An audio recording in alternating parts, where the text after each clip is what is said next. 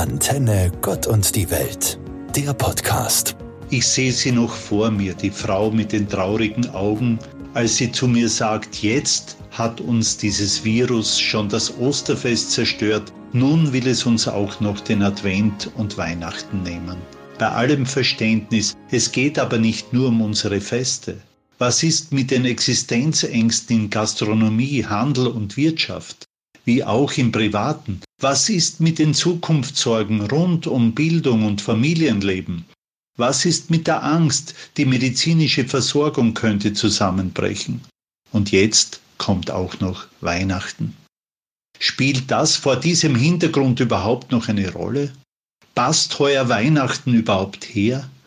Ich würde sagen ja. Und wie? Vielleicht erleben wir in diesen Wochen und Monaten zum ersten Mal nach sehr, sehr langer Zeit wieder echte, ursprüngliche Weihnachten. Weihnachten, wie sie seit jeher gemeint waren. Weihnachten, in denen es dem Sinn des Evangeliums nach zumindest um Menschen in Not geht, auf der Flucht, unbehaust, fern aller Sicherheiten. Weihnachten, in denen Armut, Hoffnungslosigkeit, Einsamkeit und Finsternis die Ausgangspunkte bilden, anstatt Lichterketten, Geschenkeberge, Punschräusche und Weihnachtspartys. Noch nie hatten wir mehr Grund, den Advent und damit die Weihnachtszeit ernster und somit beim Wort zu nehmen. Beim Wort Erwartung und beim Wort Hoffnung.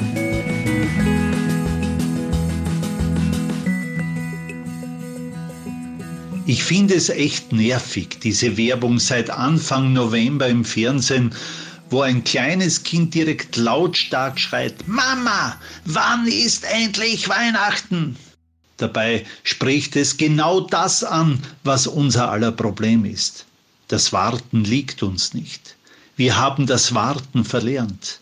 Die Wartezimmer beim Arzt sind uns verhasst. Wir warten nicht gern auf den Zug. Wir warten nicht gern in der Schlange vor der Kasse.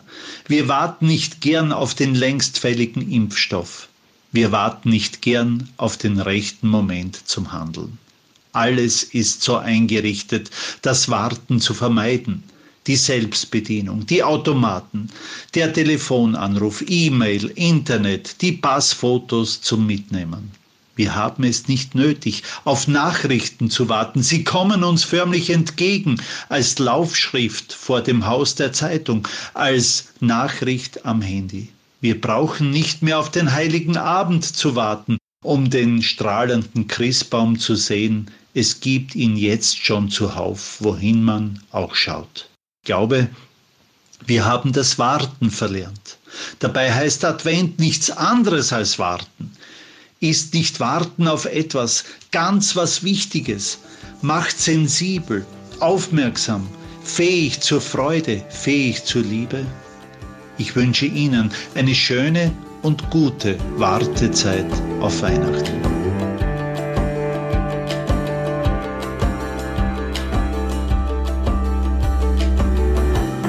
Das erste Türchen am Adventkalender ist offen. Auch die erste Kerze am Adventkranz ist angezündet, oder doch nicht? Dann machen Sie es jetzt mit mir. Und gleich ist die Stimmung eine andere, nicht wahr? Bei meinen Schülern habe ich einen jungen Mann dabei, der Gedichte schreibt. Er heißt Daniel Moisi. Mit seiner Zustimmung darf ich folgendes Gedicht von ihm zum Besten geben und wieder ist Advent. Ob dieses Mal ein Lichterl brennt, ob jung und alt zusammensitzt heut oder jeder sein eigenes Flämmchen betreut. Egal ist nicht, so wie man sieht, weil schon länger Corona uns umwirbt. Wie diesmal unser Fest sein mag, ich hoffe, dass niemand das allein sein blog. Denn seine Freund holt man sie halt haben. Ob mit Handy oder Bild, so bleiben wir zusammen.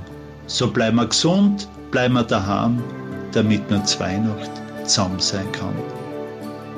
Ich finde es echt stark, wie Daniel die Stimmungslage vieler hier beschreibt.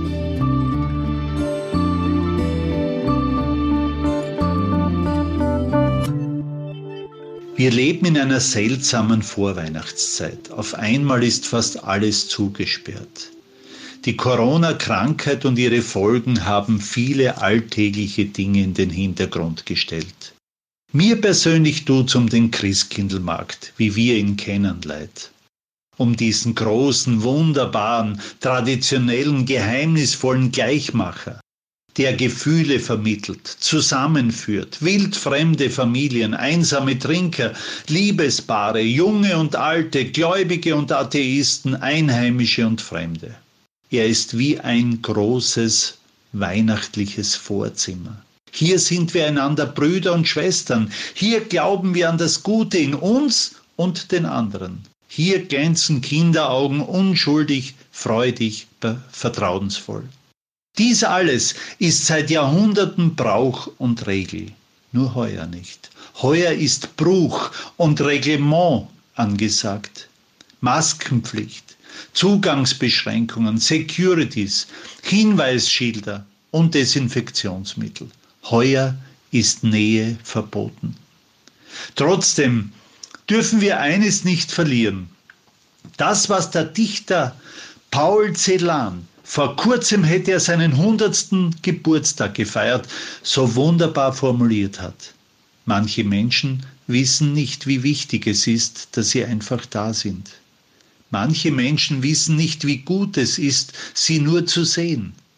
Manche Menschen wissen nicht, wie tröstlich ihr gütiges Lächeln wirkt.